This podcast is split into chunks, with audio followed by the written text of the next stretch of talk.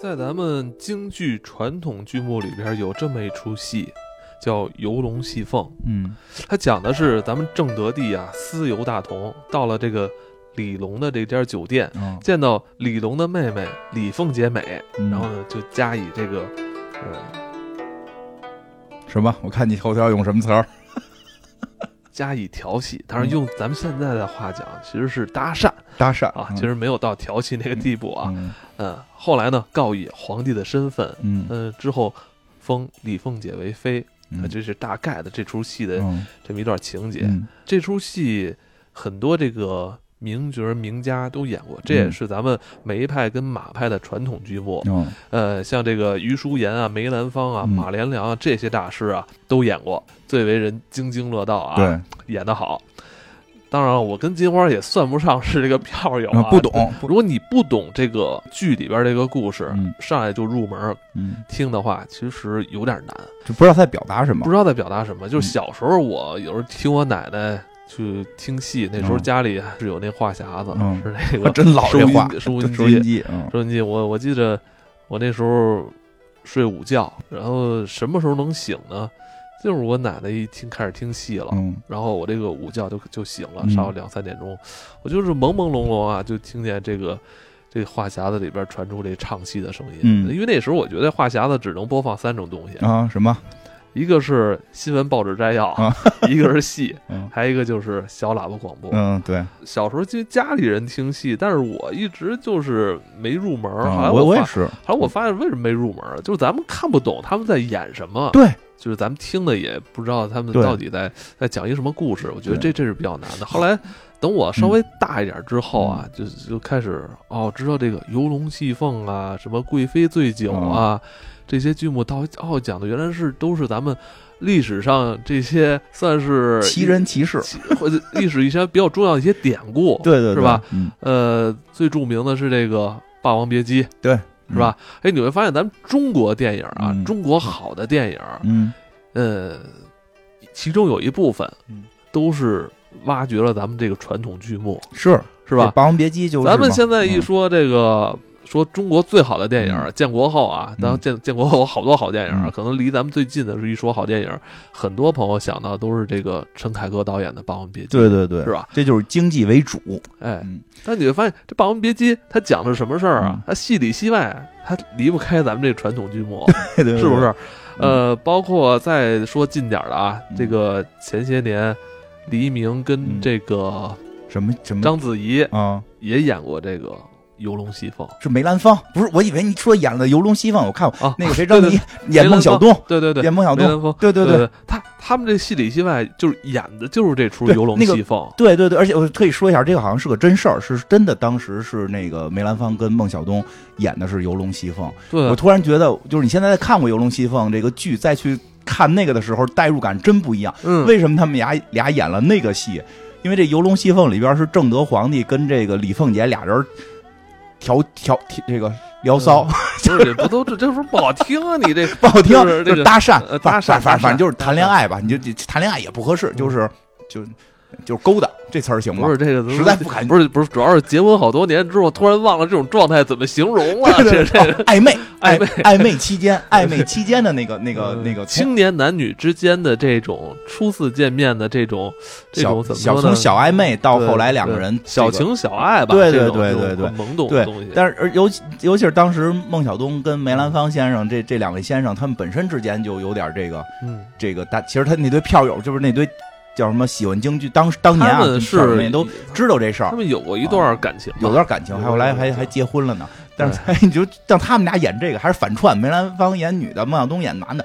你说哎，我觉得当时他们也挺会玩的。是。游龙戏凤这出戏啊，嗯这个我刚才断片了啊，我不知道刚才说到哪儿，突然断片了，特别适合青年朋友去入门京剧。对对，反正大家可以上网找一找。对嗯找找看，现在 B 站有全本的，有之前老的，有现在片段的。B 站上是有一个，我记得好像我之前点过一视频，他是把所有之前的这个名角名家剧对有有汇总、啊，对对对大家可以听听。最早的连那个马马连良的那版都能找到对对到都都是有的特别 特别棒，有意思特别棒，音质都不是特别清晰的状态下，你都觉得他唱的确实跟 不一样，只就就是不一样，确实好，好，而且而且是一般这京剧不叫什么唱念做打嘛，嗯这个戏没有打了，没有打，没有。打，但是所谓的做就是表演，表演也特别厉害，哇，这太厉害表！演特别厉害。嗯，有时候听起来一一上头，真的，你这一出戏你能一听一看一下午。哦对他有的戏比较长，这个戏这出戏也也也算是一小时，他要演全的话，得有五十多分钟，对。得有五十多分钟。京剧啊，你听是一方面，其实你要看的话也特别耐看。看特别就在这出戏里，边，你就看李凤姐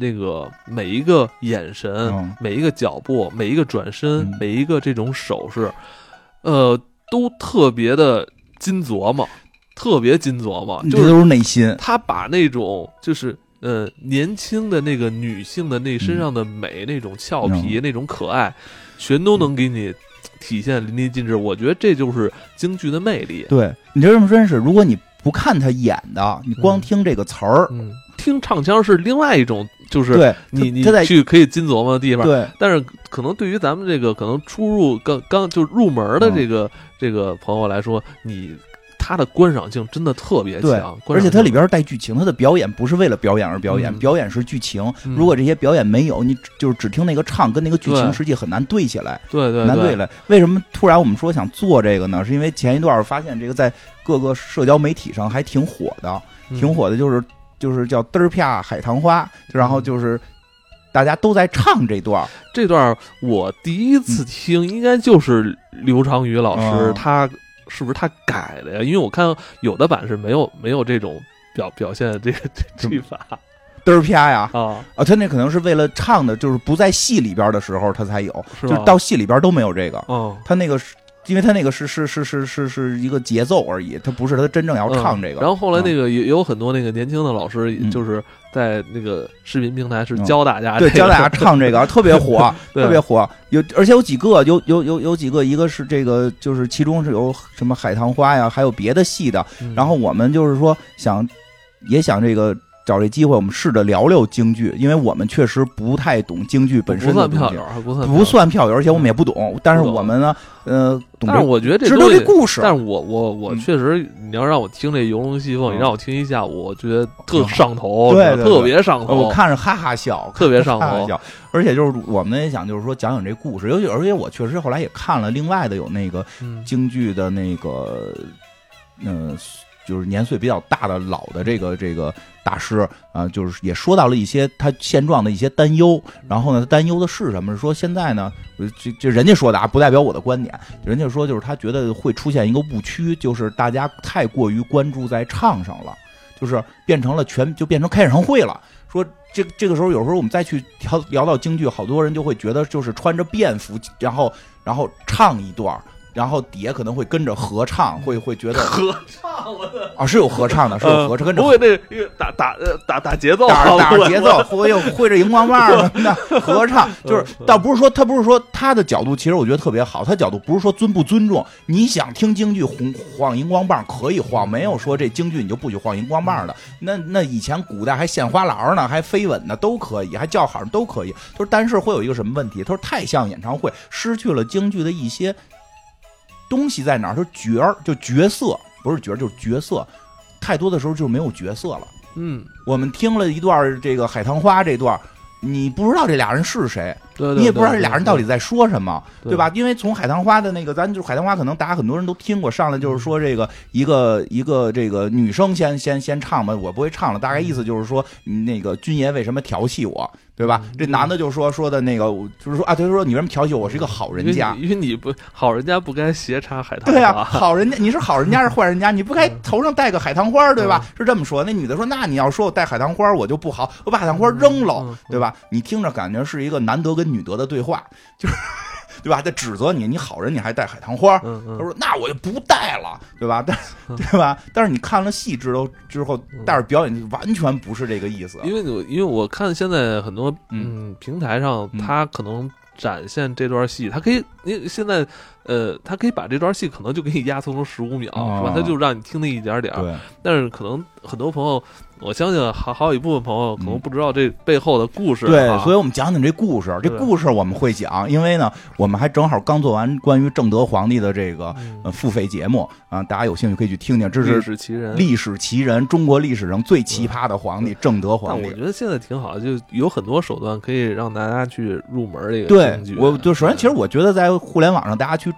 唱啊，去模仿，这真是好事儿，因为总比前些年大家对这事儿一提，哎呦，京剧上头，太受不了，听不了，听不懂，听不懂，总总比那个时代强了。大家有兴趣去了解，那我们能做的就是把故事讲了，大家在看的时候带着故事听，就有点意思。这个游龙戏凤这个故事真的太有名了，它有名到什么程度？就根据它改编的电影都有，对有吧？前些年还有一部，十年前，嗯，呃，刘德华跟舒淇还啊演了一个游龙戏，是？吗？他们俩还演过呢啊。就他的名儿叫游龙戏哦，那不是这个，我说就是正德皇帝，在咱们中国啊，拍的很多这个有关男穷女爱这种戏份的啊这个呃影视剧啊，嗯，呃，游龙戏凤这种梗概的东西，对一直都有，对，就一直都有。对，我们那个付费节目里说了嘛，哎所有的微服私访都是这个。所有的微服私访都是根据游龙戏凤来的。对，咱们小时候看的这个《康熙微服私访》包括戏说乾隆戏说乾隆都有点都有点这个影子，而且就是说，像我特别喜欢的那个电影《天下无双》，嗯就是就是游龙戏凤，而且我后来发现，它那个里边的一些改动还跟这个剧里边的台词儿有关，嗯。就是就是《天下无双》是那个谁呃叫谁谁来的？王菲，嗯。王菲、梁朝伟、赵薇和那个张震演的嘛，嗯。在里边张震演的就是这个游龙戏凤里的正德皇帝，赵薇演的那个就叫就是叫李凤姐。就叫李凤姐，就是这部京剧《游龙戏凤》里的女主角，只不过那个戏的主角，那个戏的就是那个电影的主角是放在了他们俩的这个妹妹跟哥哥身上，在这个京剧里边，他妹妹是没有妹妹的，哥哥没出现，一直是提到他哥哥没出现，但是这个。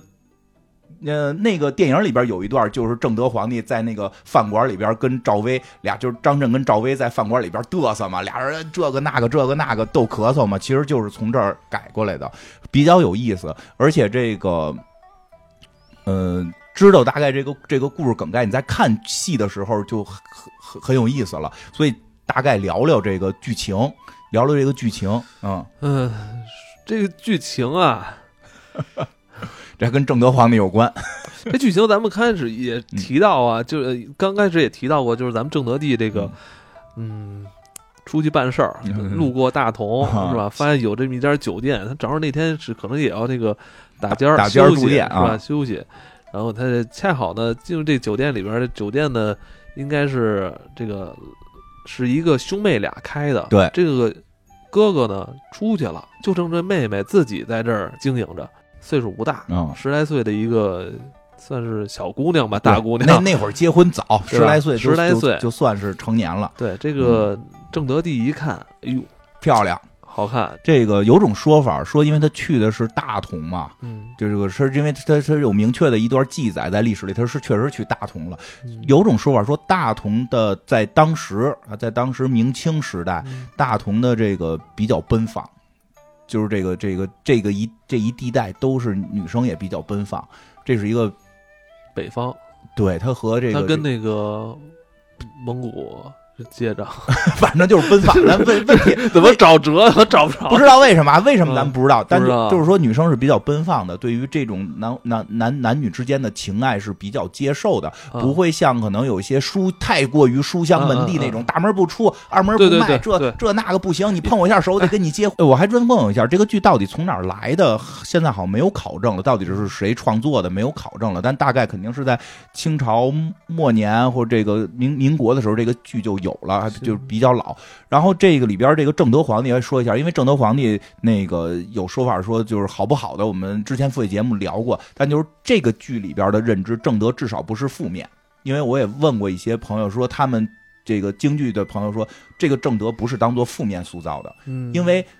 因为关于正德跟李凤姐是一个民间传说，历史中没有明确记载，所以正德调戏李凤姐这个故事其实是有不同版本的。有的文人版本这个故事非常惨烈，对对对对，非常我我也我这我看过我我看过另外一个结局，对，非常不好，而且也不是正德跟李凤姐两个人互相互生情愫，甚至是好像有某种皇帝去强奸民女的这种状态。这是你看这是第三种吧？我嗯我看的还有就有这种我看的是第二种结局，这种是这种是很多文人采纳的，但是很多时候我们知道，就是京剧它不是去采纳文人的一些故事，它采纳的是一些民间故事。在民间故事里边，正德相对有一定的这个，至少不负面。甚至在剧里边，你能听出来它有一点点正面，所以他跟这个里边李凤姐，就是大家别拿这个去套，说这个，因为我确实看到有朋友说说啊，为什么要美化这个强奸犯，对吧？因为历史上就没有李凤姐，那个是，它不是一个事实，然后去美化它，它是朱一个厚照朱厚照强奸了一个世界上不存在的人，对呀、他被定罪了。对呀、因为朱厚照的故事，朱朱厚照在历史记得本身就模模糊糊我，觉得我跟李我跟朱厚照那个挺熟，都住同一个地儿啊，住同一个院儿，你跟朱厚照住同一个院儿都，住包房，所以说正德正德皇帝跟李凤姐这个故事不是真实故事啊，啊它是后续很多人去民间改编的，所以有人确实把它改编成了强奸的这种故事，是为了说正德帝是个坏蛋。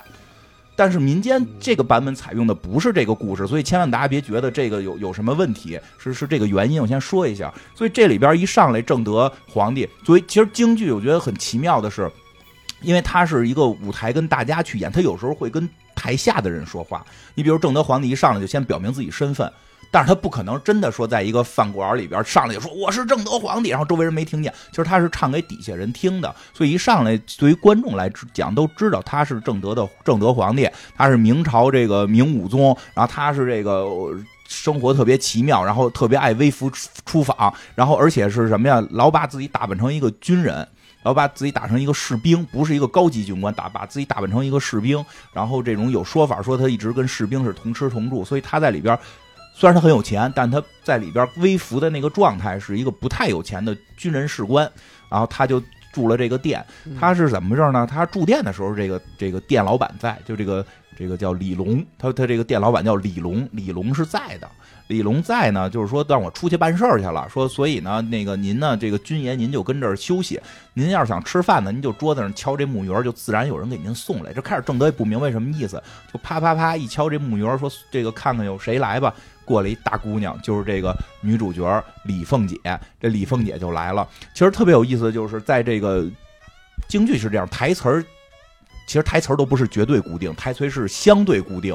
在这种相对固定的台词儿下，不同的人去演绎的时候，他的动作其实带有不同的内心。对，而且这这一台戏啊，四五十分钟啊我觉得他们就你这些演员，这些京剧演员，这个台词功底就嗯太厉害了，真的，这嗯，这一场戏这多少词啊？对，挺老多，而且你还得一边演着演的有唱的，对，还得赶得上那音乐。你没有，你因为你你不你中间不是像拍电影，你你你这个这个场景切一下，或者那个场景对，那能停，或者这段不行，我再演。他他功底很很厉害的，就是就是这个谁，这个我看的一些版本里边，李凤姐就是去给这正德。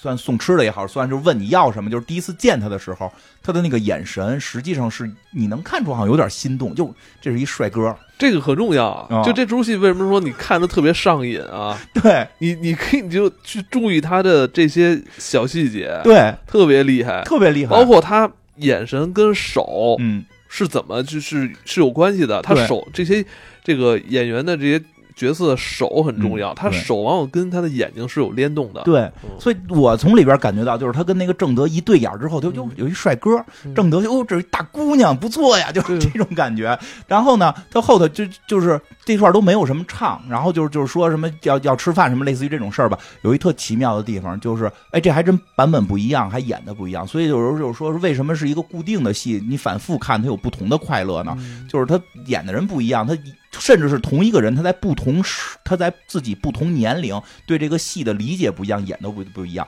我看，因为他后边有一场戏，就是紧接着一场戏，就是李凤姐的一个叫什么围巾还是什么，就是一个袋子掉地上了。掉地上了，他想把这袋子给捡起来，然后正德皇帝特欠儿登过去踩那袋子，不让他捡。就这袋子怎么掉的？我看过两种表演，一种是从肩膀上滑掉的，就从肩膀上滑掉的。你说不好是不小心掉的还是诚心掉的？另外有一种真的就是就是诚心扔起来给扔在地上的，所以你说不好这个李凤姐开始到底为什么这袋子掉地上，她就是看你的表演，不同表演不同的感觉，但是怎么都感觉李凤姐是多多少少有点吧，掉一东西看你捡不捡。然后呢，这个这个京剧里边是这个正德皇帝过去踩着这个袋子不让他不让他捡走。他那边一蹬，他这边就踩，然后那李凤姐一看，哟，你怎么踩我袋子呀？然后这个一个长的这个这个腰带似的东西，然后这个正德就退回来，然后李凤姐再低头见，那正德赶紧过来又踩着，就来回来去好几番然后 李凤姐最后就啊催，对吧？就呸他，就是他呸的还哎真的呸的特别特别可爱，在后边老说这句，你看的，你看谁谁的呀？就好好几个版本，我觉得催的都挺好，呀催。就他那个催的那个劲儿吧，他不是真催你，就是那都是练过啊，就是练过，都练，就是肯定练，就是催的吧，就是就你你讨厌啊，你有点讨厌啊，就是就是那意思，嗯，他就能反映出那个。那个年龄状态下，那个女孩的那种顽皮跟可爱，对我觉得这个是特别特别有意思。他不拒，其实他不是完全说要拒绝这个男的怎么样，他跟这男的就开始斗起来。但是这男的就特别黄，特别黄暴。我必须得说啊，就是我开始最早看的时候，我也挺惊讶，我说这是我理解这意思吗？对吧？后来我看那个网上有好多人问说的，我真的觉得这部戏在开车。后来有人说那个，我看有人评论说车轱辘印都压你脸上，你怀疑什么呀？说这东西，他表达的就是这个，说特别是吗？我没我没太关注朱侯正好在这出戏里，你光看人小姑娘了。我我不算朱张宇老师，就这意思，那角色啊。然后那个他后边就其实很多都是在逗咳嗽了，比如说那个就后边这正德就跟这个跟这个李凤姐说说的我要吃饭，然后这李凤姐说的我们只有三种饭，不是三种饭说。咱们啊，对，开始是说有三种饭来的，说这这先说你这东西太不熟，你 我想说那个说，就开始说有三种饭，说什么饭呀？说是这个这个怎么着，就是当官的一种饭，次种饭是老百姓，不是呃中间的呃一等饭是那个达官贵人对吃，呃二等饭是经商买卖的就就是吃，第三种饭就是。你给你们这些 当兵的当兵的吃的啊，正这正德还问呢，就是说为为为什么呀？说当兵的没有钱，大概这意思吧。这段正德还说了一句，说那我回去就是他自己心里说，我得回去给他们加钱，加赏他们。其实他多少会觉得微服私访，会访到民间疾苦，回去能能能做点事儿啊。其实这也是一种愿望。然后后来又说吃饭这事儿，说去哪儿吃？说要不然我让，说你得去那个什么什么。课堂吃，课堂吃，对你得去课堂吃。正德说：“哦，行，我知道，去 卧房吃。我也想去你卧房。我这，哎，这不算开车吗？而且我跟你讲，那个郑德那个表演也特别厉害，不管哪个版本都很厉害。就是他说去卧房吃的时候，他有一个动作，就是那个就感觉他要起身，但是是那种装傻的那个状态，就愣头愣脑的要起身。对，和之前自己是皇帝或者这这是特调戏姑娘的时候那个状态不一样，是那种。”这种就是我在装傻，我也想让你知道我在装傻的那种感觉。那个这个愣那几下，你必须得太厉害，必须得是看啊，就是愣头愣脑动那一下。光听短视频平台那十五秒那个什么嘚儿了什么那嘚儿啪这种东西，根本体验不出。哎呀，对，那我我就我我就看到那儿我都乐的不行了。我说这个表演太到位了，这京剧的魅力，它不是生活，生活中绝不这样。它是它，我觉得它这这些细节表现出的魅力已经超过。故事了，对，超过故事了。对，这故事其实就很简单，就是一皇帝微服私访调戏民民女的事儿嘛。哎呀，这愣愣磕的这种起来，然后对吧？然后姑娘就就就说啊，催，就催他。然后这个说带他吃饭去，完了后后边就还就后边就有更刺激的开车了，给带他吃饭去。说的那个说我。哎，怎么说？给他带到一个屋里边，给他关在屋里了。他说：“我去准备这个酒酒饭，然后我先给他关在一个小屋里。”然后这正德就在屋里边拍门，说：“你你快开门啊！你怎么把门关得这么紧？”大概这意思吧。李凤姐说：“我们这儿都关着，对你们这种臭流氓都关这么紧。”那个，然后那个正德在里边，呃，我看到后来的版本里边是说的：“李凤姐，你的门户好紧啊。”嗯，我看的。最早的马连良那个版本里边，真的连门户都没有，就是李凤姐你好紧，李凤姐啊呸。哎，我我记得我看到有一版是他说你这房很高，就是后来后来给放出来了，嗯，然后啊呸说李凤姐你好紧啊呸。然后李凤姐就开始准备酒菜，准备好了之后就给这正德给放出来了，说你吃吧。李这正德出来之后就开始抬头看，然后看完之后看姑娘说：“哎，你房挺高啊，你这儿房挺高，对吧？这个。”大什么意思？自己理解吧。然后我看的那个好像是马连良那版的电影版，就是当时是有很多把京剧拍成电影的，所以他用了一些电影手手法，不像那个看剧场版。剧场版你就是看的都是远景嘛。就是他这个拍电影特别好啊，他关键时候可以给你切那个特写。对他这里边又切一特写，说完你房很高之后，就开始切到了这个女生的这个从胸部开始一直滑到腿部，再给推回来。啊推。怎么了？高兴？不是，这不敢说了。没事没事，说。不是这不是咱不是这这第一次听到这个解读，我操！有点打打破了我这个 啊呸！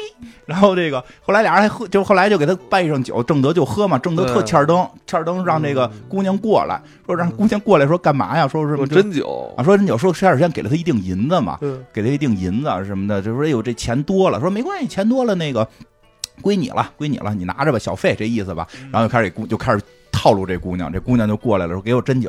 他说不针，哪有么给你针灸的呀？然后这个说你要不针的话呀，那一定金一定银子你得还我，我多给你那钱就是让你给我针灸。李凤姐说好，那我就还啊。对，后来说那还你，你想你哥回来不得弄你啊？他这段是这样，他。呃，李凤姐刚说哦还你，然后那个朱厚照立马就赶紧起身，别别别，你回来 回来，回来回来，都是逗闷的，这些都是细节。这个对，后来说什么来着？还说什么让让我干了这一杯什么的，对吧？你你敬酒，我干了这一杯。然后李凤姐说什么？哎，干干干干你干你妈什么？哎，我记得我以前看过一出，后来我找不着那版了。就是在针针灸这段之前，嗯呃，李凤姐自己还偷喝那酒呢。是吗？你看有有那段吗？我看的版本里还没有。他自己还偷喝酒，然后表喝了一口，说特别辣，又把那个酒杯的酒就倒回去了。有可能有。我是在最早那个空中剧场啊，对对对对，空中剧场那个刘长瑜那版，那版特别长，五十多分钟。对对对，那版有，那版有，想起来了，特别有意思，特别好玩。然后这个还让他就是什么过来摸人手，还真有摸手，摸人小姑娘摸手。这这场戏是算一经典桥段，一直在很多那个很多那个。名角都都演过，都演过。点三下啊，摸小姑娘怎么摸小姑娘手，哒哒哒哒点三下，哎呦，我觉得特别可爱，特别好玩，特别好玩，还骂那正德什么干干你妈的什么心肝什么的，原词我忘了，但真的有什么干你妈的什么，因为正德说干了这杯什么的，说干你妈的，就特别逗。然后后来，后来还特逗。后来那李凤姐说：“哎，我看你特特熟啊，我看你脸特熟。”我说：“啊，那点特熟。”他说：“我看你，我看你像我哥哥的大舅子，这是 什么关系啊？”不，这梗后来他还翻呢，到了那个最后结尾还翻这梗了呢。这个梗就是引出了那个那个《天下无双》里边为什么有王菲这角色，大舅子是我哥哥的大舅子的意思，就是正德的。就是他不知道这是皇帝啊，就是说你的妹妹是是是是是我哥哥的媳妇儿，应该是这个关系。就是我我是女的，我没法占你便宜，我让我哥哥占你便宜，我哥哥睡你妹，特别伦理根，伦理根特别逗。然后俩人就开始就斗斗斗，然后就斗。郭德纲就学这个了，对对，郭德纲不是说过吗？说京剧都是伦理根，怎么怎么相声不让用伦理根呢？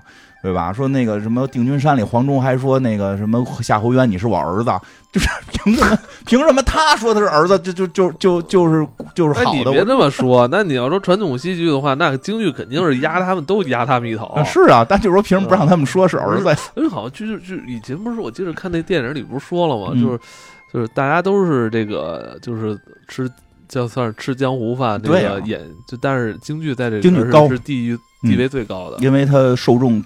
就是就是就是就是他怎么讲绝就是人气最高，不是这个重运营，人家化妆你知道吗？有道理，这有道理，知道吗？你那你那你们这个说相声的，这这那是。捧把沙子什么在地上画画围一个圈儿，你就不一样是吧？你就说了，人家京剧是正经有扮相，而且人家这得练多少年的这个苦功的童子功开始练的，门槛高，门槛入门高。说到门里头高低不说，但是入门确实。而且过去就说都是那种有钱的那种，相对有些文化人才听戏啊。不过你说这还是因为京剧，我这么说吧，我觉得像就是京剧有时候有点难懂，是因为那个他那个词儿里边梗太多了。对，包括他这里边故事里边的演绎，他你你你没读过书的人确实不知道他对，虽然人家说昆曲可能更多吧，但是这这个这个京剧也不少，京剧也不少。但一一一会儿讲另外一出的时候可以提到一些。嗯然后这个这里边这后来就就开始就是海棠花了，就开始就是说那女姑娘就说你你干嘛老调戏我呀，对吧？嗯他说的你谁谁啊？那我觉得那话就特有意思。你要是不知道前头这些事儿，我觉得那个你好人家歹人家你。那个什么不该携上海棠花，你感觉是在说教，其实那不是那意思。什么好，就是你你什么好人家坏人家的呀？你都携带海棠花了，你还说什么说呀？对吧？姑娘说那我不带这应。该就是怎么说呢？我我理解就是这携带海棠花是不是他用了一种比较呃新潮的这种装扮是吧？就感觉在当时来说比较就是新呃潮。潮，对呀、你都这么潮了，对吧？那么潮，那么漂亮，对吧？你什么好人家，您给自己打扮成这样，他说，他说我看你现在学这样这样打你，我 特别难受。我我说正德转世？这个这个这李凤姐就就是李凤姐那也不是真生气啊，也不是真生气啊我，这样给你来肌肉腿，你是江滨，你是江滨，肌肉腿踢中你的毛乳房，我。哎呀，嗯哎，这李凤姐也也不是真生气，但是就就继续逗嘛，就说那那我拽了，所以就就是嗯嘚儿啪了嘛，就拽地上，还过去踩了一脚，特别好玩，扔的特远，嗯小跑过去啪踩一脚，然后正德把这花儿踩捡起来，又是一个名句啊，说我要嗯我要与凤姐插插插插上这朵海棠花，就是他有时候诚心要结巴那那几个词儿，他是对不一样的角儿，他演绎这段其实不一样。我听过几版，嗯就有有的一版有有的版是，呃，会说这个叉叉叉叉叉间的比较间隔还嗯次数多。嗯我听老反正有有的以前老老版就是他可能就这段会比较轻描淡写的，嗯，就版本不一样我觉。得跟时代有关系。对，就看大家当时接受度是什么。对对对但但是有的版本就真的是插好几下，我要嗯我要与我要与凤姐插插插插上这朵海棠花呀，然后这个就开始要抱人家，嗯，然后李凤姐就跑了，跑到这个后院儿啊，后院儿跑到后院儿，还跑后院儿给堵着门，不让这个正德进去。然后正德结果哄骗人家，说他哥哥回来了，说哥哥回来了，给他嗯给他骗进去了。这个朱厚照是拿这个拿这个扇子嗯折扇一直挡着自己的脸，嗯就感觉就是就意思就是说，现在我躲起来 哈。对对对，因为他无很多是半无实物状态，对对对，是半京剧是一种半无无实物的状态。然后这个最后进，他真进人卧房了，嗯终于进人卧房了，然后开始撩衣服，把衣服撩撩说：“你看我这儿一黄袍，说啊，我是我是我是皇帝，就是你看嗯老百姓谁能穿黄袍？”我我是我是皇上他妈，然后这李凤姐就就更高兴了，因为之前嗯调戏一直是嬉皮笑脸，就是什么我去后院避避什么这个。就是那个我看的大部分表演，可是喜笑颜开的说，然后一一溜那个小跑的就进去了，他不不不是那种真躲避的状态，是有点那种就是那找我玩来呀，找我玩 的这种，俩人就逗闷子嘛，说暧昧状态。然后这个进去之后，就是这个正德展示了自己，说我我是皇帝，然后李凤姐挺高兴，马上就跪下说的那个，能封我吗？挺直接，你能你封我吧，你快封我。啊正德说的说什么来着？好像说的是就是那个妃子都封完了，没没你地儿了，然后给他封了一个什么叫闲游戏耍宫。就是其实这话挺有意思，其实就是没封。我觉得就是没有正式的给他封到这个皇宫里边闲游戏耍嘛。我觉得恰恰是没封才体现了这种青年男女的对这个自由奔放，是吧，？我觉得是这点你，要真封了，这戏有点变味儿了。没法演了。这个我现在封你什么贵妃，你就感觉这个这感觉就是你的这个皇权已经压对压压倒我了。对他就是你，我是屈屈尊于你的这个皇权，皇权之下。对，像有这串儿就是用了这么一个用了这么一个手法，是吧？嗯就让这事儿稀里糊涂的过去了，是吧封？你闲游戏耍功，并且并且这个玩笑还没结束，就 这玩笑还能继续开，对对吧？对对对，这就是其实就是有时候那个呃，这谈恋爱也是，嗯如果如果说其中一方真有实力，嗯这实力别别一下拿出来。你一旦亮出来，然后对方很很尴尬，对啊，就好像我很很很为了钱似的，对对对？你一定要让对方能接受。嗯我觉得这段朱厚照就用了一个呃，对方跟你开玩笑，然后你也是在展、嗯展示自己的这个这个实力嗯以外，还就又让对方也能够接受的这么对对一个对对对，真是这样。比比你说我封你皇后什么的，对就那真的劲儿味儿就变了。我封你闲游戏耍功特别逗，而且好像开始炒封的时候还说什么来着？啊，对，还说那个封完了之后说说那你刚才说我什么来着？你刚才不是说我像你哥的大舅子吗？然后那个小姑那个那个李凤姐说，对呀、你这封完了我，你不就是我我我不怎么说，我哥不就是你的大舅子了吗？对吧？是这逻辑关系吧？我哥就是你大舅子了，所以那个最有意思的是《天下无双》是把这梗拿出来了，就是真的是就是在《天下无双》里边，他们俩是互为大舅子嘛。那个正德的妹妹是喜欢李凤姐的哥嘛，就王菲跟跟梁朝伟那一对嘛，对吧？然后后来这个说封完闲游戏耍宫，他说我要去大同，那好像没到那个大同的路上，他说我就就要走了。然后李凤姐说就今天就留在这个梅龙镇，对吧？咱们咱们玩一玩呗，反正就给他留这。后来这个段，其实你说这个嗯封他这、嗯这这段戏，已经在很多在很多场合里边就见不到不演不演了，呃，大多数我们能看到的一些录像片段，嗯甚至现在有时候电视上一些剧场里边，对空中剧场里边演，他只演到那个逃到后头。逃逃到后台，就是嗯李凤姐就是逃后台这段戏就完了。对，实际后头还有这么一段露黄袍，封你闲游戏耍功，然后然后那个就是我哥这段戏也可有可无。可有可无，我哥是你大舅子，对吧？因为我觉得那段戏后头就是想说，就是闲游闲游戏耍功这段情绪能给托起来。嗯就是还是说，即使说没有得到什么正式的黄蜂，但是但我觉得就是玩呗如果我觉得如果保留就到前面这儿结束，也是一挺美好，也挺。好，就是他们俩到底后来谈成没谈成，慢慢想，就是嗯留给观众就是极大的想象力。对是这个是京剧里边的这个游龙戏凤，对，然后后来我还知道有一结局，对，是有那个文字版的结局，好像说文字版结局不太好，不太好，嗯就是。就说朱厚照啊，就是好像从这出戏里边看出来，好像这么迷恋李凤姐是吧？啊对，对凤姐是是怎么说？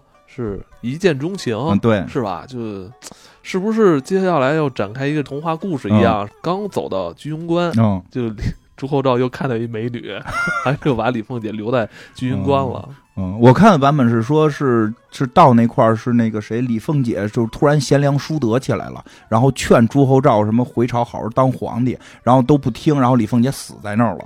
你这也是一个 good game，good 这 good game 嘛，我觉得特没劲。我觉得这个这怎么这本来是 good ending，你这我不我觉得不 good，就本来是 happy 的两个年轻人，然后那个嗯突然一夜之间产生感情我我觉。得我这才，我觉得我这才是你那个是更更更更 bad，你那你那是你那是 bad bad 的，你那特别不好的那种。不是我不知道那个，我不知道我我我看到这这结局谁编出来的，我觉得特别丧。就很多文人，因为他们不喜欢朱厚照，就不喜文文字文字文人嫉妒朱厚照，文字版的《游龙戏凤》其实都不太好，前头是很多是说这个李凤姐是很贞洁烈女的，朱厚照是仗着皇权，然后给他给办了。就文字版对于朱厚照的这种控诉比较多嘛，但是说李凤姐这个故事就是来自于那个朱厚照那个刘娘娘，就是他们真的有一段就丢簪子那个特浪漫的故事，是来自于这儿。所以朱厚照说本身对这个女生还就，反正确实是爱的多，但是可能哪个还都挺好，这是具体就不好说了。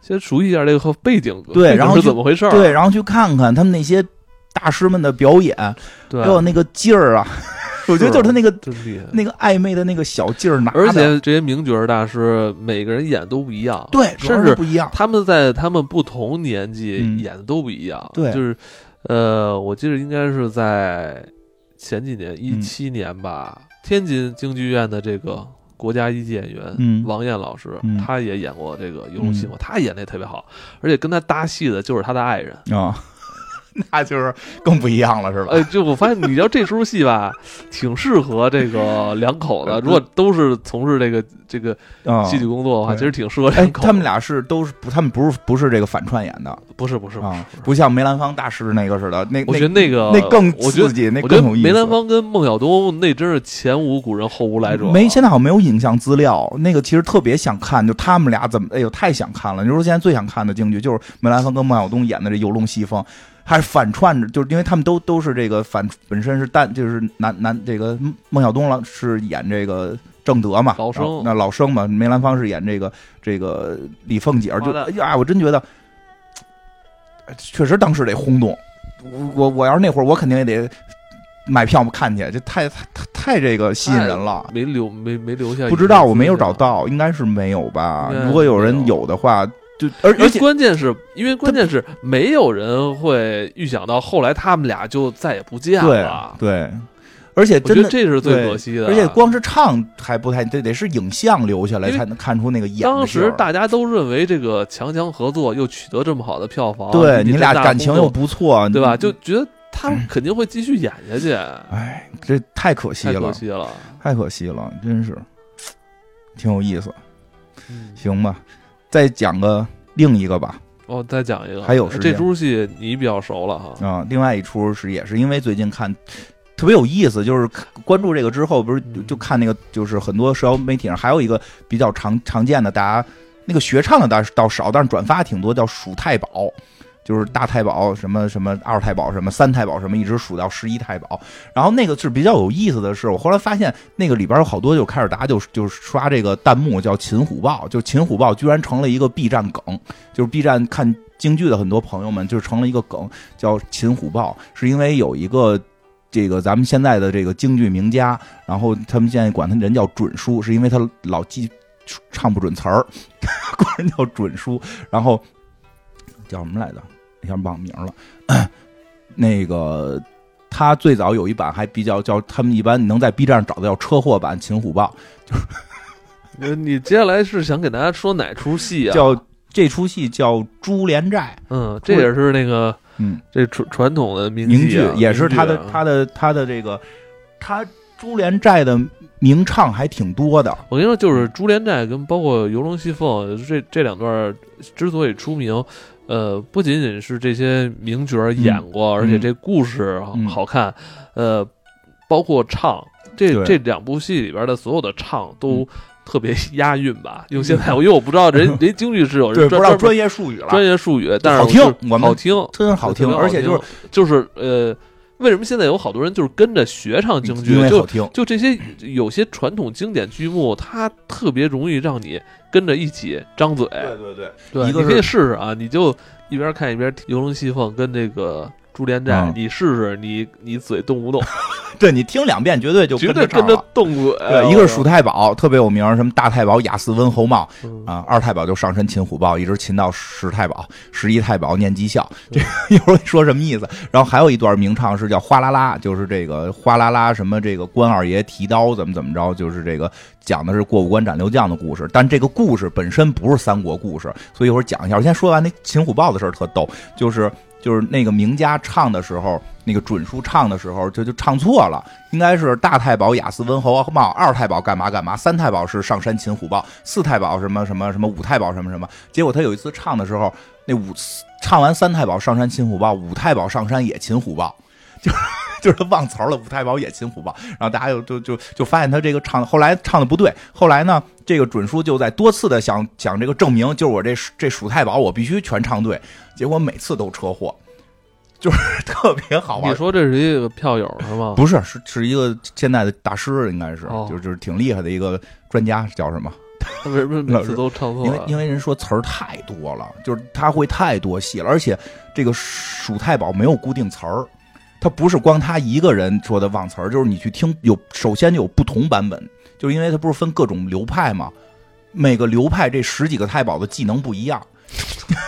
同一个流派，不同的唱的时候，这帮太保的技能也不太一样，牛逼，特别好玩。我听人有人说，人说这也是他，这也是京剧有魅力的地方。是，就是你今天唱，我不一定唱的是哪个，你明天还得过来听。对，你明儿还过来听。他们说有人听到过几十，就是十，他们一共数太保要数十一个太保，说至少听到过十几二十种不同的版本，就就就是这个这个太保的技能是不一样的。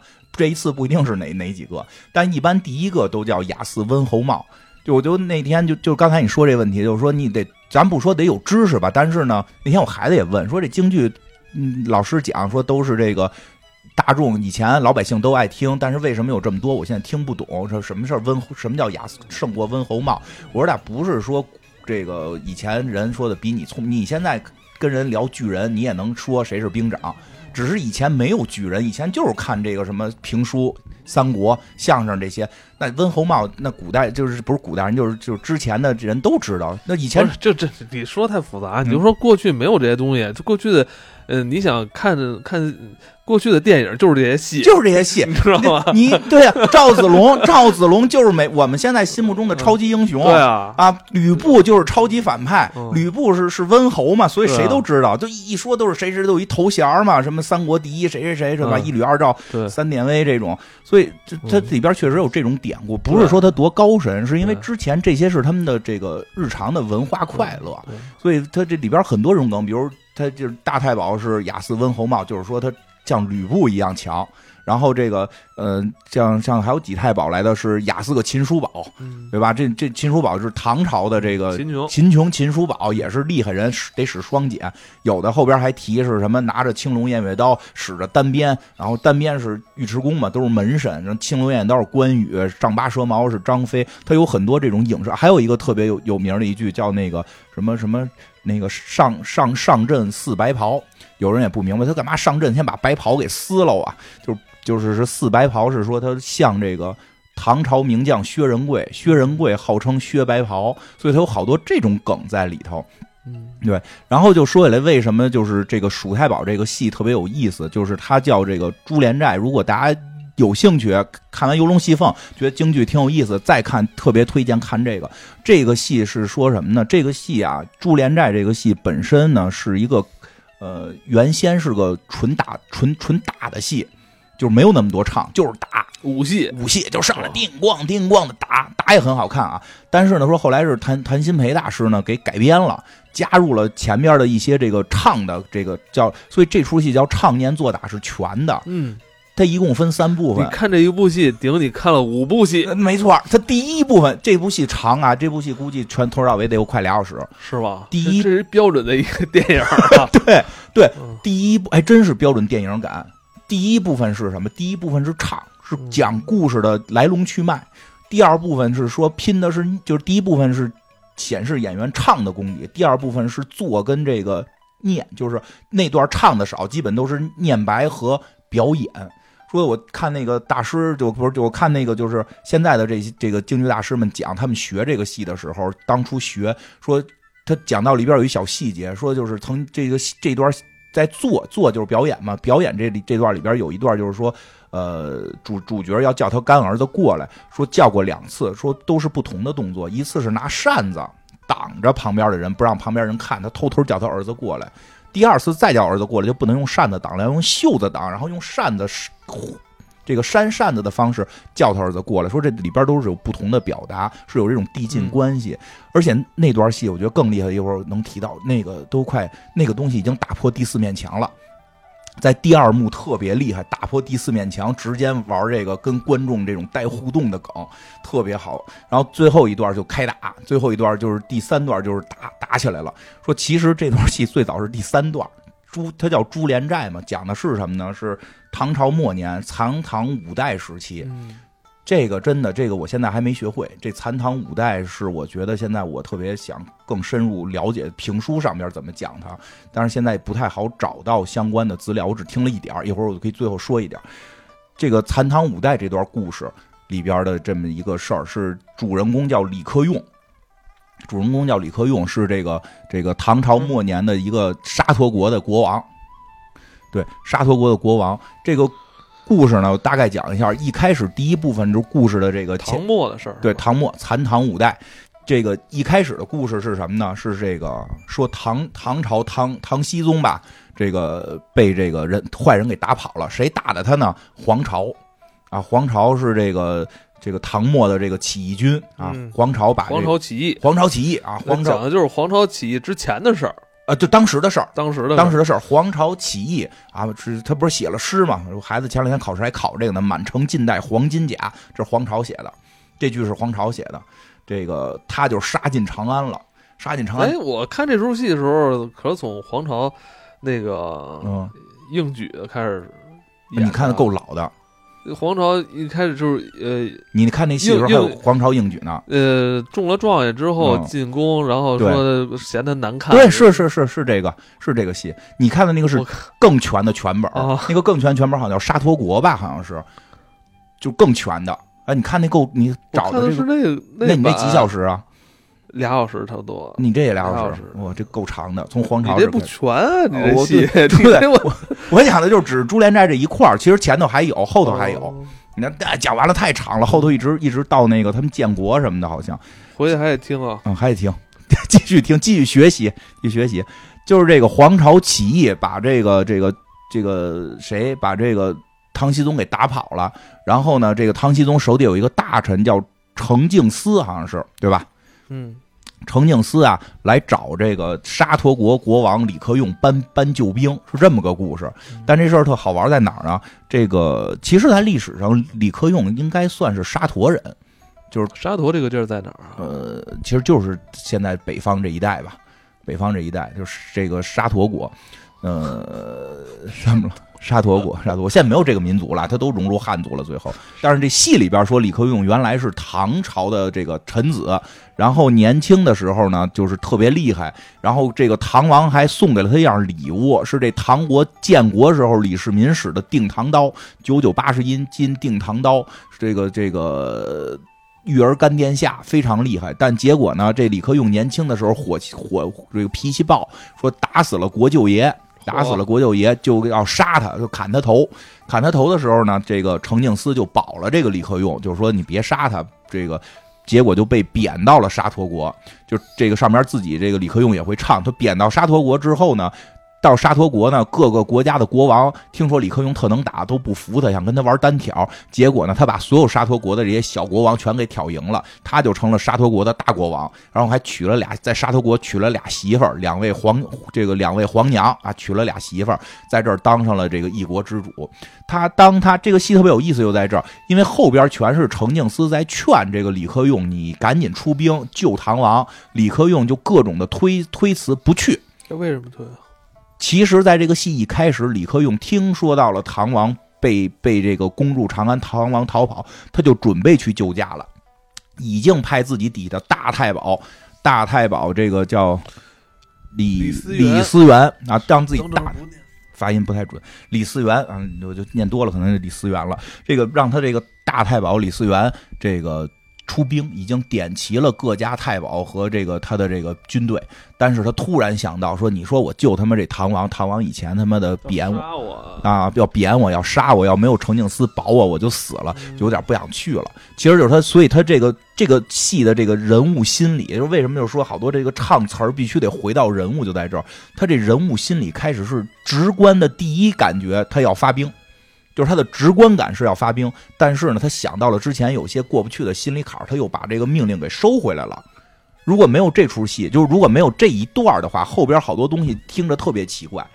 因为后边他那个特别奇怪，就在这儿，你得知道他本身他就想发兵，但是他想起来当年唐王这个对他不够好，觉得其实他也挺混蛋的，他他妈给人他妈国舅给弄死了都，这个他就收了兵。这个时候程静思就来了，是这大太保给救了，说好像是这这个大太保把这个程静思给接来了，就说老爹您看这个这他这大太保是他干儿子啊，是他干儿子，他就说老爹您看这个。恩公来了，当年救咱们的保您的这恩公程敬思来了，程敬思就开始跟他聊，就说的你能不能这个发兵，然后这李克用就各种的不发兵，就这么个事儿。这里边特别有意思的一一一点是什么呢？就是他这个举例特别好玩，就是这个程敬思就是劝说他发兵嘛，就跟他说说的这个这个类似于说这个啊、皇朝如果来了。就是听说你李克用的名字，皇朝就不敢就得跑，因为你太厉害了。然后这李克用就说说的就别别别说这个啊，别抬举我，你别抬举我，别给我抬轿子。我现在岁数大了，我不想打仗了。我给你举个例子，我要稳，就是我要学姜太公稳坐钓鱼台，就是这句话还真是好像是从这个剧京剧里边出来的个名句。现在已现在好像说的人少了，咱们小的时候好多大人都说嘛，我这叫稳坐钓鱼台。是啊，就是从这儿来的。当然，这梗是这个这个姜子牙的梗，但是京剧里边是是这儿。然后呢，这特别逗，为什么呢？如果他真不想出兵，他怎么举了个姜子牙稳钓钓鱼台的故事呢？因为大家知道姜子牙稳钓钓鱼台就是姜子牙渭水垂钓，宁在裘中取，不在曲中求，对吧？不钓鱼和虾，只钓王王与侯。他在那儿是他妈等人来来找他呢，是等人来让他出去当大官呢，对吧？所以后头程敬思马上就接了一句说：“姜子牙是保了周朝 八百年呀。”就是你举这例子很奇怪呀，为什么奇怪？是因为有他开头他想打，他不是不想出兵，他是心里边别扭。就之前唐王对我不够好，还是这个事儿。所以后来这程敬思特逗，就是说那这样，你看唐王给你带礼物来了。带了好多礼物，有有有有这个蟒袍，有凤冠霞帔，是吧？这些你他就都给收了，收了之后还不出兵。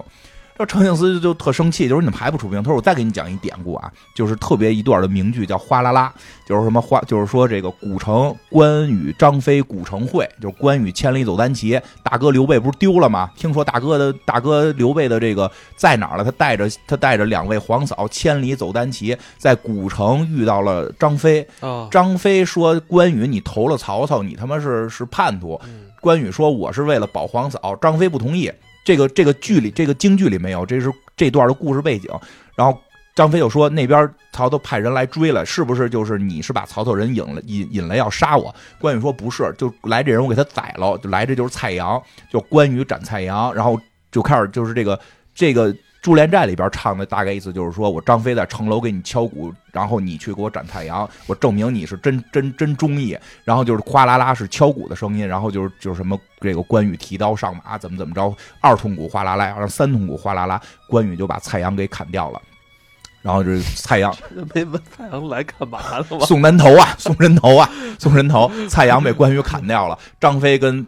张飞就说：“哎，你关羽确实是忠义之人，咱俩就在古城这块儿继续做兄弟，继续做兄弟。”然后唱完这段之后，这个这个这个这段你会发现跟前头好像没关系，主要是。然后李克用就跟程敬思说：“这不是这意思啊，咱俩跟关羽、张飞一样，就在我沙陀国做兄弟，你也别走了，你是我恩公，咱俩在这儿做兄弟。”但是这个梗用的也特奇怪，因为张飞跟关羽在这儿做了两天兄弟，人就找大哥去了，还是要为国打仗。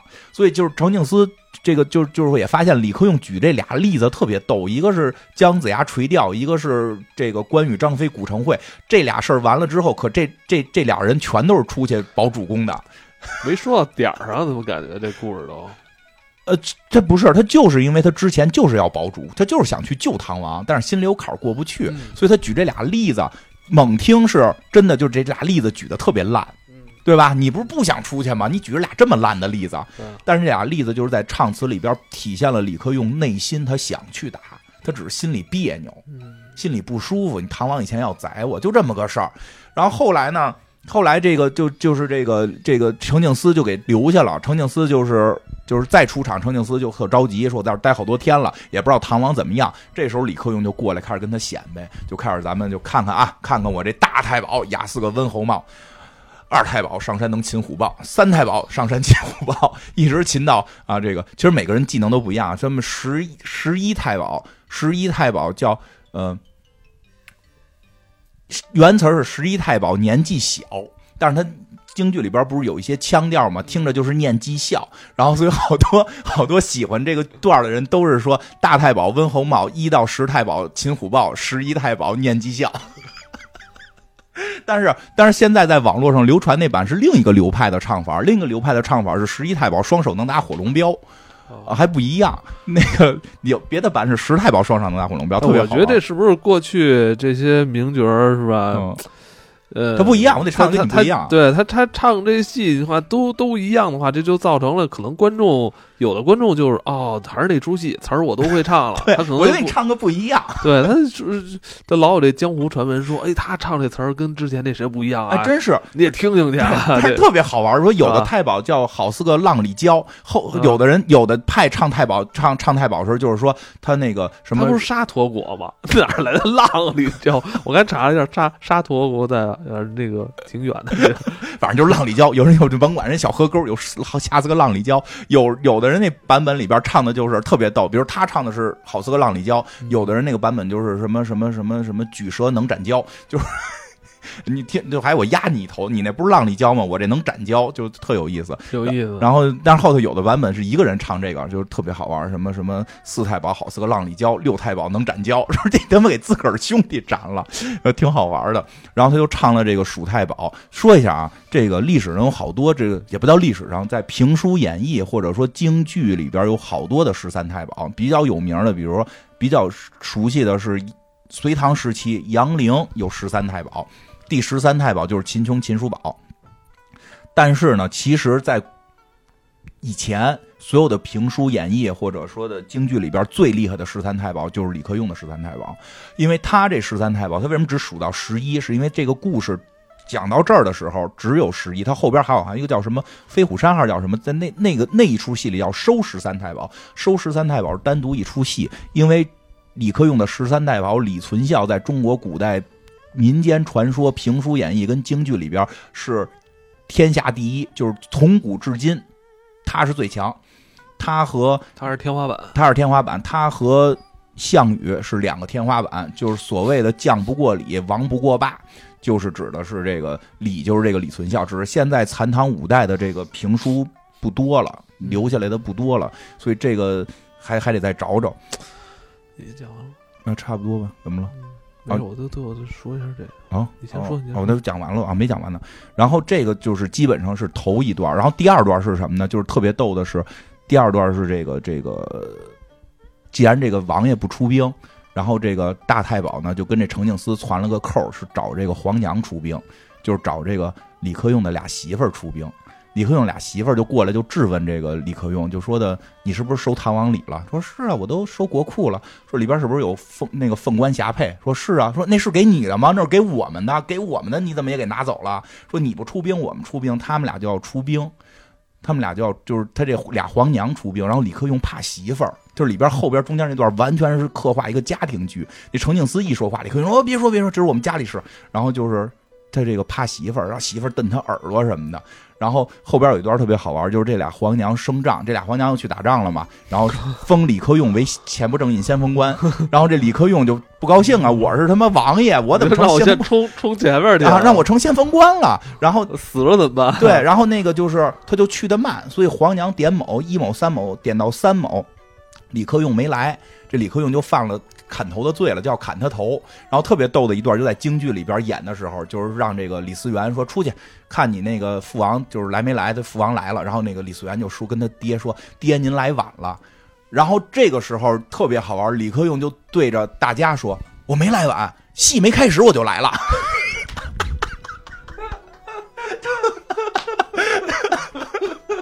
特别逗那段戏没开始我就来了，然后旁边有一个旁边有一个副官跟他说说的王爷说您点某来晚了，说说那让皇娘出来见我。他这块是用那个白话说的，对白话说的，就是他对着。他特别逗，他那个话是这样，他有那个京剧的那种念白，还有一种纯白话。对他，他对他那是还是有区分的。他有纯白话，就是对观众的那种。他而且他他有时候在那个戏里边，如果是特别那种生活的语言，他就用白话了。对对对对，特别好玩。然后那个。李克用，你这然后就说说，那让那个皇娘出来迎接我。然后那个军官说了一句话也特逗，说：“哎，就都迟到了，还当角儿呢，还玩角儿，还有角儿的这个这个气气派什么的，这那个的调侃他。”然后后来后来这个就说他，就说他怕媳妇这事儿，又开始有一段也特别神，他就是是念白吧哈，大概意思是说说怎么现在什么事儿都要违心啊，什么事儿都要违心。这个对，然后他就说这个。这个李克用就说什么事儿是呃什么事事要违心，然后那个他旁边那个马副官就说的是这个，应该是他那个马官说的是，哎，他就是这个时代啊，然后那个啊说，然后这个李克用说的那个我别的不恨呀，我别的不恨，恨的是妇人也要行令，就是俩媳妇儿怎么当主帅了。说的，然后那个副官说：“是啊，现在妇女都就是大概是什么，他们也是半边天。”然后再往后后改的词儿吧？不是，我后来问了，好像是老词儿哦。啊，就是说是说是有的可能是后改，这后边有几句更。以前毛主席就是听过这出戏啊？不知道啊，不知道这个半边天是不是后改？但是后头还有呢。然后这个李克用就开始跟这呃，后来李克用跟这副官说：“说我呀，就是有一事儿，就是怕媳妇儿，所以我的这个家法特别紧。说。”这紧到什么程度？说啊，他比那男女平权还狠十分。哎呦，特别特别有意思。所以后后来我问了一些人，说其实这些词儿好多是老词儿，是因为当时很多的京剧表演现场的词儿会根据这个当时变。说因为其实男女平权的一些运动是在以前就有的。其实就当时已经提出了这些说法，说他们还有人看过一个版本，说是之前在香港回归之前在香港演的那个词儿是说是什么？现在是原子时代，那个不能再做什么这个附庸国什么的。就是他们很多京剧其实是有现场跟那个时代与时俱进的这种观众之间的对话，所以也有人说这出戏最早编出来的时候是为了讽刺当时台下一个大军阀怕老婆。说这个大军阀就是说讽刺这个大军阀，他呀就是要他妈的当皇帝，不是什么要搞这个正经的革命。是袁世凯吗？啊，对，有人说就是，有人说是就是讽刺袁世凯，有真真有说就是讽刺袁世凯的，也有说是某个军阀的。反正说这个戏是有当时的时代意义，当然就特别与这种与时俱进的感觉，特别有意思，而且能打破第四面墙。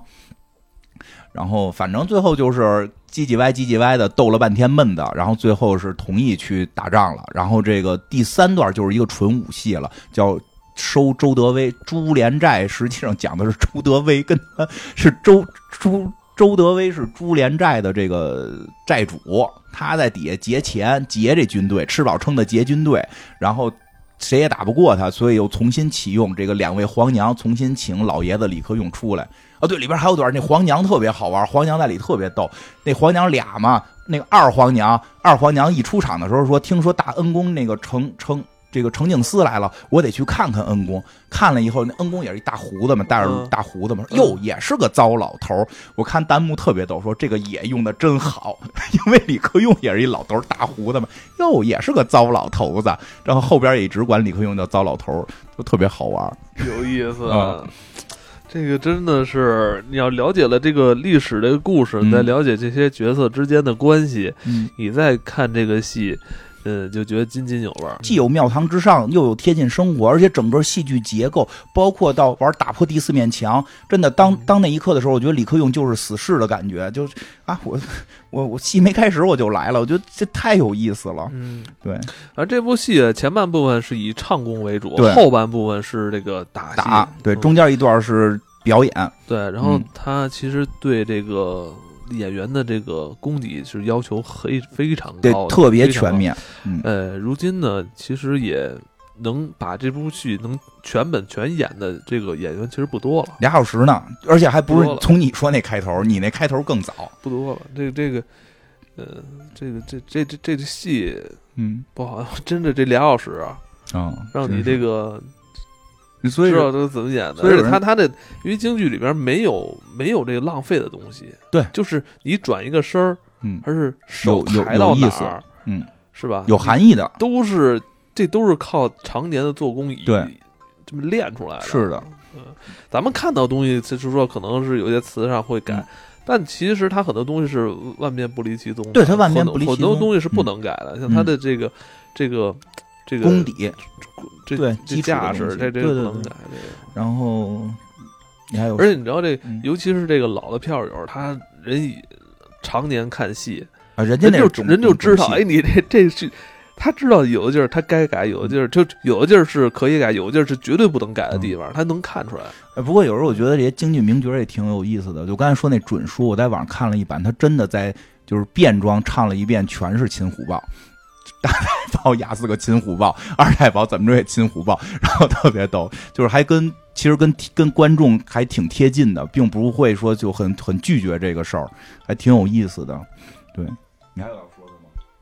没了。那我说一个结尾，我跟你说一个特神奇的结尾。因为这个事儿，这个朱连寨不是来自于这个五五代残唐嘛？其实我还挺想了解这个评书里怎么聊这个事儿的，嗯，所以也听了一些评书。你刚才不是讲的，你看的第一幕是那个黄朝出世嘛？对啊，黄朝出世是那个当了什么状元，然后但是长得丑，对吧？就是皇朝是谁的问题，还挺有意思。因为皇朝，我跟你讲，皇朝，嗯，我现在还能就是回想起历史课本皇朝那幅图片。跟个妖怪似的，对，说他长得特别怪，毛都炸了。有一种说法，他是他是地藏王菩萨的谛听转世；有一种说法，他是木犍连僧的转世，就是跟前头有关系。他不是吃人吗？呃，谛谛听是出来，就是说，因为木剑连僧的那个母亲被那个什么错抓什么的，就是他去救母，救母的时候打开了地狱门，出来了这个什么什么什么十几万的妖魔鬼怪，所以玉帝很生气，就要求地狱解决这个地府阎王爷解决这问题。有一种说法是说，派这木剑连僧转世皇朝来来，让这个在唐朝末年进行大肆杀戮。因为据说历史上他吃人，有一种说法就是他就是谛听这个妖，这个这个坐骑是个怪兽出来，所以特别狠。就两种说法，但是我听的那个残唐五代的有一版。比较比有有那么一一评书的一个开头，我听到我觉得特别有意思，是说这个皇朝刚出世的时候，就是一道红光冲天，然后他父母都都惊了。这个时候来了一位这个这个道士，然后他跟他父母说说的，你的这个孩子未来能做能做这个帝王，因为他他。确实是最后都打进长安嘛，说能做帝王，他爸爸他爸爸还挺紧张，说其实我们就希望孩子平平安安，说不行，说因为这是一个这是一位高人转世，就这个这个道道爷就说他是这个高人转世，我五百年前盂兰盆会与他有一面之缘，所以等他长大之后会去终南山找我。说完这位道爷就飞了，然后就问您您是谁，对吧？吕洞宾。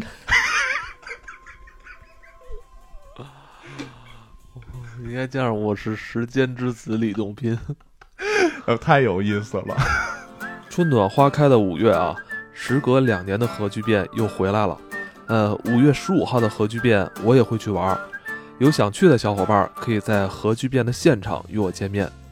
那具体的购票信息请关注集合网。好了，今天的节目就到这里，我们下期再见，核聚变再见。